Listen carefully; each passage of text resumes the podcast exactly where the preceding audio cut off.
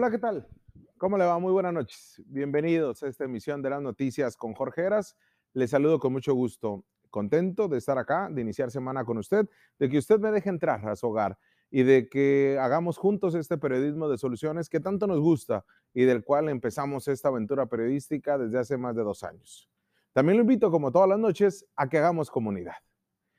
Mire, el día de hoy obviamente desde el viernes teníamos preparado una editorial para este lunes, pero el fin de semana, especialmente el domingo, se nos borró la sonrisa. Nos llegó la preocupación. De nueva cuenta, en menos de una semana nos volvió a llenar de coraje, de ira quizá también, de desesperación, de, de, no entender qué es lo que está pasando, de sí entenderlo a partir de la violencia que estamos viviendo. De nueva cuenta, al gremio periodístico especialmente a quienes eh, hacemos periodismo de a pie, de investigación, de soluciones, nos vuelven a quitar a, a, uno de los nuestros. Y nos lo vuelven a quitar de la forma más ruin, más cobarde, más artera. Y de nueva cuenta en su domicilio, ahora una mujer, ahora fue Lourdes Maldonado, que este domingo fue asesinada en su casa. Hoy estaremos hablando del tema desde diferentes ópticas, desde diferentes perspectivas. Pero en la editorial no podía ser de otra manera más que, así como me ve, de negro, y porque sentimos que de nueva cuenta un balazo, que de nueva cuenta un disparo, que de, cuenta, de nueva cuenta un proyectil de arma de fuego, nos llegó a todas y a todos los que nos dedicamos a esta profesión, a este oficio. Es algo que no tiene palabras, para describir lo que siente uno cuando el crimen o un ataque criminal te quita uno de los tuyos. Pero además de eso, la falta de una debida diligencia en la investigación, en la persecución, en la sanción de todos los responsables en la comisión de un delito en México y en Baja California genera un clima de impunidad e incluso una violación adicional a los derechos al acceso a la justicia y a las garantías judiciales de toda víctima y de sus familiares. Los que han sido, los que hemos sido, víctima de un delito, lo saben, lo sabemos. Más aún cuando en Baja California se cometen más de 2.500 asesinatos por año. Baja California, el Estado de la República con el mayor número de homicidios durante el 2020-2021. En Tijuana incrementaron los feminicidios y la trata de personas también durante estos dos años. En nuestra entidad se reportan en 2020 y 2021 siete homicidios dolosos por día, siete asesinatos por día y se registra un feminicidio cada 11 días, así como un secuestro cada mes. Pues sí, la violencia la estamos viviendo todos, también el gremio periodístico. Pero la impunidad en el homicidio a los periodistas, a diferencia de otros sectores de la población, en el caso del gremio de que nos, dedicamos de manera profesional a la comunicación, a dar información y a que usted eh, tenga su derecho a informarse, el nivel de impunidad en el asesinato a periodistas es del 99%. Sí, en México, en donde en las últimas dos décadas le han arrebatado la vida a más de 145 compañeras y compañeros periodistas, en solamente un por ciento hay efectividad de las fiscalías. Un por ciento. Incluso, por ejemplo, en el caso de Miroslava Brecht, de Chihuahua, están detenidos los autores materiales, pero no los intelectuales. La Fiscalía General de Baja California confirmó ayer mismo por la noche que la periodista Lourdes Maldonado fue asesinada el domingo en su casa por un solo tiro, por un solo disparo, cuando se encontraba en su auto estacionado afuera de su vivienda en Tijuana.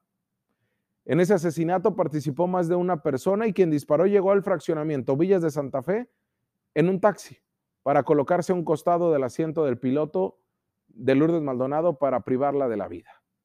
Eso de acuerdo a la primera declaración del fiscal Ricardo Iván Carpio, quien adelantó la posibilidad del uso de un revólver toda vez que los peritos no encontraron el casquillo. El día de hoy, Semefo señala que fue una herida penetrante de cuello a menos de 60 centímetros de distancia fue el disparo. Fue la que pues le quitó la vida a la compañera Lourdes Maldonado. Cuando revisaron, el fiscal Iván Carpio Sánchez dio a conocer que no se descarta ninguna línea de investigación y que se agotará de manera profesional sin caer en ninguna especulación. La autora de la columna Brebaje, nombre que usaba en programas de radio y televisión, en radio y televisión y en páginas de internet, contaba con un rondín de la Policía Municipal de Tijuana en su casa, pues uno de sus temores era ser víctima de un ataque armado. El presidente Andrés Manuel López Obrador recordó el día de hoy que a principios del 2019 la misma Lourdes Maldonado acudió a la mañanera en el Palacio Nacional para solicitarle apoyo en una demanda laboral.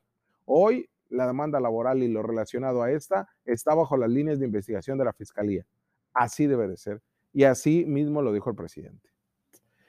Miren, en esta situación que nos golpea a todas y todos, pudiera estar aquí hablando de las urgencias, de las necesidades que tiene que hacer el gobierno estatal, municipal, federal.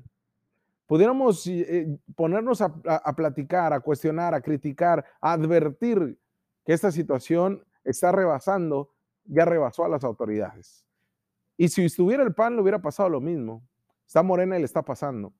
¿Por qué? Porque no hay un, entendimiento del riesgo que, corren, que corremos los periodistas en Baja California y en México.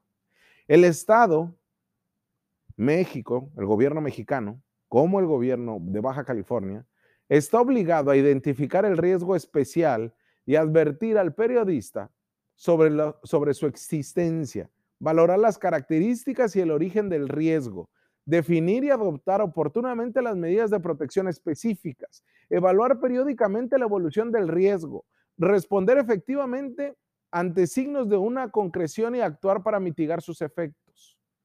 El Estado, el gobierno, debe prestar especial atención a la situación de aquellas y aquellos periodistas que por el tipo de actividades que desarrollan están expuestos a riesgos de una intensidad extraordinaria, más aún cuando la misma periodista, en el caso de Lourdes Maldonado, y el mismo periodista, en el caso de Margarito Esquivel, asesinados en menos de una semana en Tijuana, bajo la mismo modus operandi, en su casa, en su carro, con un disparo en la cabeza, ya les habían advertido que sentían riesgo el Estado mexicano, el gobierno de México, el gobierno de Baja California, independientemente si tienen instalado el mecanismo de protección a periodistas, deben de asegurar seguridad a quienes eh, hacemos o ejercemos esta profesión. Más aún cuando se denunció que estábamos en riesgo.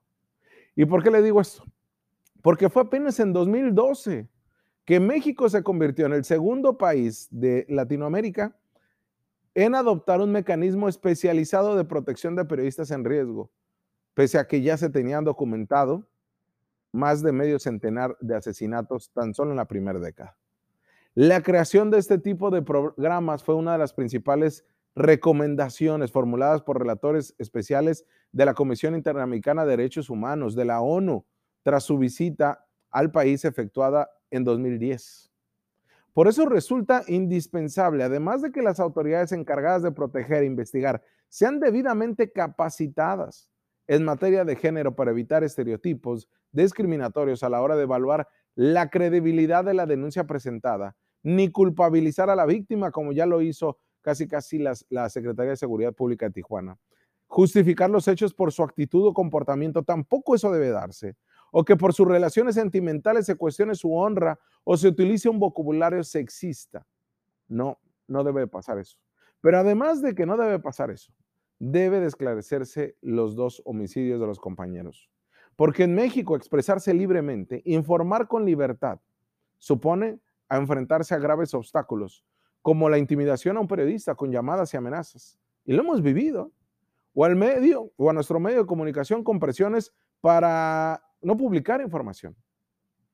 Y se abren procesos judiciales arbitrarios. La consecución más dura, más cruel y que hemos vivido dos en menos de una semana es el asesinato de un compañero. Pero también hay persecución en los medios y la impunidad del delito contra quienes difunden información.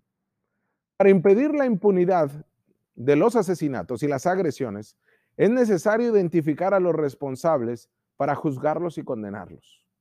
Pero la investigación cuando se realiza pocas veces desemboca en condenas, por lo que la impunidad continúa. Por eso hay que preguntarnos, ¿a qué se debe que las autoridades federales y locales no esclarecen estos crímenes?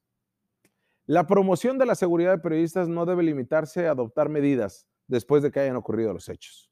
Por el contrario, se necesitan acciones de prevención dirigidas a atacar algunas de las causas profundas de la violencia contra periodistas y de la impunidad, especialmente eso, de la impunidad.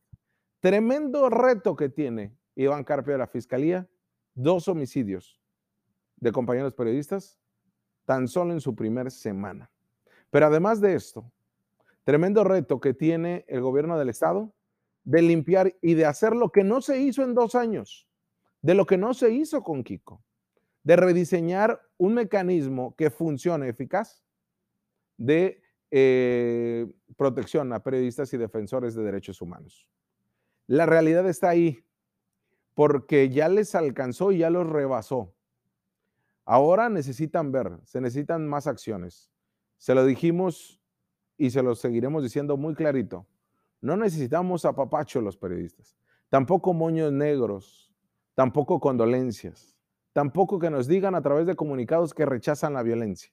Necesitamos que los tres órdenes de gobierno, que los funcionarios y representantes populares se pongan a chambear y especialmente que cese la impunidad, la agresión y la violencia a los compañeros, que hoy, y hoy lo va a usted escuchar en este programa, sienten miedo, pero no solamente miedo, impotencia, porque esta violencia nos rebasó. Vamos a una pausa y regresamos.